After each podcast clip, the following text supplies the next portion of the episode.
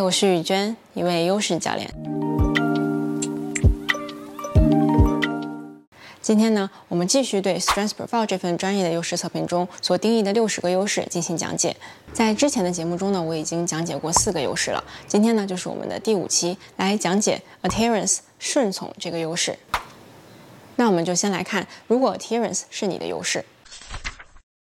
我们就先从这个单词的定义开始讲解吧。因为 adherence 这个单词呢，之前在做一对一或者工作坊的时候，很多人跟我反映过，在词典上查的时候呢，通常会被翻译为坚持。但其实呢，adherence 这个词它更多的指的是顺从或者遵从某一些规则啊，或者是流程。所以呢，我希望大家先抛开坚持的这个定义，因为下一期内容呢，刚好我就会来讲解 persistent 坚持力这个优势了。那在 Strengths Profile 这份优势测评里面呢，如果说 Adherence 是你的优势的话，可能表现为你很喜欢一些规则或者框架。当你去跟随一些指导啊、规则或者流程的时候，你会觉得很安心，而且整体是一种很积极的、很有能量感的感觉。所以在你的生活工作中呢，可能通常就会表现为你很喜欢完成那些有清晰步骤和流程的一些任务。比如说，可能你就会喜欢参照着一个说明书来安装一个书架，或者参考一个流程来完成一个任务。那我一直在强调呢，我们去判断一个东西是不是我们的优势，最核心的呢，就是去看我们在做这件事情的时候的能量感，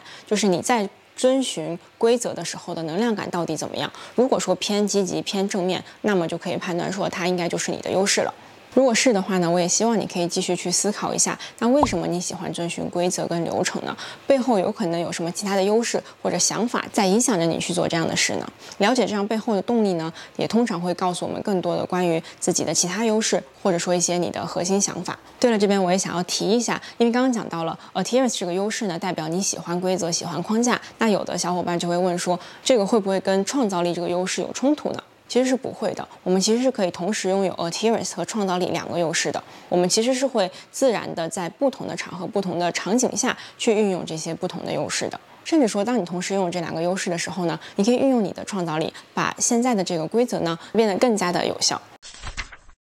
在优势这个部分呢，我也想再提一下这个 overuse 用过了的问题，因为往往当我们的一个优势成为了最强的那个优势之后呢，它通常会开始限制我们对于其他优势一些运用，同时呢，因为过多使用也会开始消耗我们的能量感的。这边就用一个案例来说明吧，因为我之前有遇到过一位客户，他的 adherence 呢正好就是他的第一名的优势，当然这代表了他非常享受、非常喜欢跟随着规则来做事，但是在他的工作中呢，他就发现长期下来呢，他变得过于顺从他老板给的任务，老板让他做什么，老板跟他说应该怎么做，他都只是会去啊遵循这些规则，这样久了呢，他就会觉得好像自己对于这份工作没有任何的热情跟动力了，因为一直都是在别人说什么他就做什么的这种状态里面。所以在我们进行优势解读跟教练咨询的过程中呢，他就发现其实他是有点用过了这个 adherence 的优势。他喜欢规则，但是并不代表他需要在所有的场合下只能遵循规则。所以呢，我们就去看了一下他有没有其他的一些优势可以帮助他来代替或者搭配使用。比如说呢，他就发现他其实是有判断力，并且是有勇气的。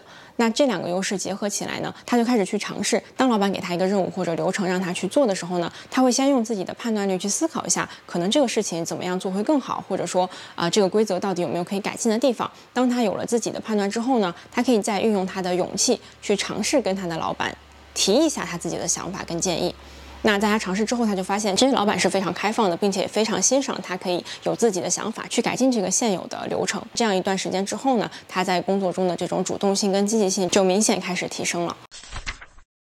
接下来我们来看，如果 adherence 它不是你的优势，首先呢，这直接就代表说你可能没有那么喜欢规则。比如说刚刚我在讲解是优势的那些特点的时候，你可能内在就会有一种。不是很舒服的感觉，你会觉得为什么一定要在框架里面做事呢？为什么我不能有我自己的想法呢？所以如果你有这样的反应跟想法，就可能代表说 adherence 它并不是你的优势，所以单纯的让你去遵循一些规则，你会觉得是消耗能量的。但是背后的原因呢，每个人都不一样，因为我们每个人自带的这些优势组合是不一样的。比如说你不喜欢规则，可能是因为你的创造力非常的强，你就是需要没有框架的这些环境去允许你发挥出你的创造力。或者说你是一个自我驱动力或者意义感非常强的人，你做每一件事情都必须知道我为什么要做这样的事情，它到底对我有什么样的帮助，或者说它有什么样的意义。理解了这个，你才愿意去遵循这个规则或者去做一些事情。所以了解了你自己背后的这些优势之后呢，如果说你的工作或者生活场景中出现了必须让你去遵循一个规则的情况，我们就可以换一个角度，比如说，如果你是那个创造力非常强的人，那你就可以去思考，我有没有可能用我的创造力对这个现有的规则做一些调整和改变，然后同时呢，对我来说也是一个激发创造力的一个过程，那我就会开始比较有能量感，比较有动力了。又或者说你是刚刚提到的那个呃需要自我驱动力跟意义感的人，那这时候你可能就可以跟其他人或者说创造这个规则的人去讨论，为什么我应该遵从这个规则呢？当你充分的了解了背后的意义，或者说找到了那个点能够给你这种驱动力的话呢，这样你还是可以很好的去完成这个任务的。好的，希望通过本期的讲解呢，你可以初步的为自己判断一下 Adherence 到底是你的优势还是不是呢？如果说你已经完成了 Strengths Profile 这份优势测评的话呢，当然你可以得到一个更详细的在四象限的分布里面，呃 t e r e s 到底属于哪一个象限？通过今天的讲解呢，也希望你可以重新回去思考一下，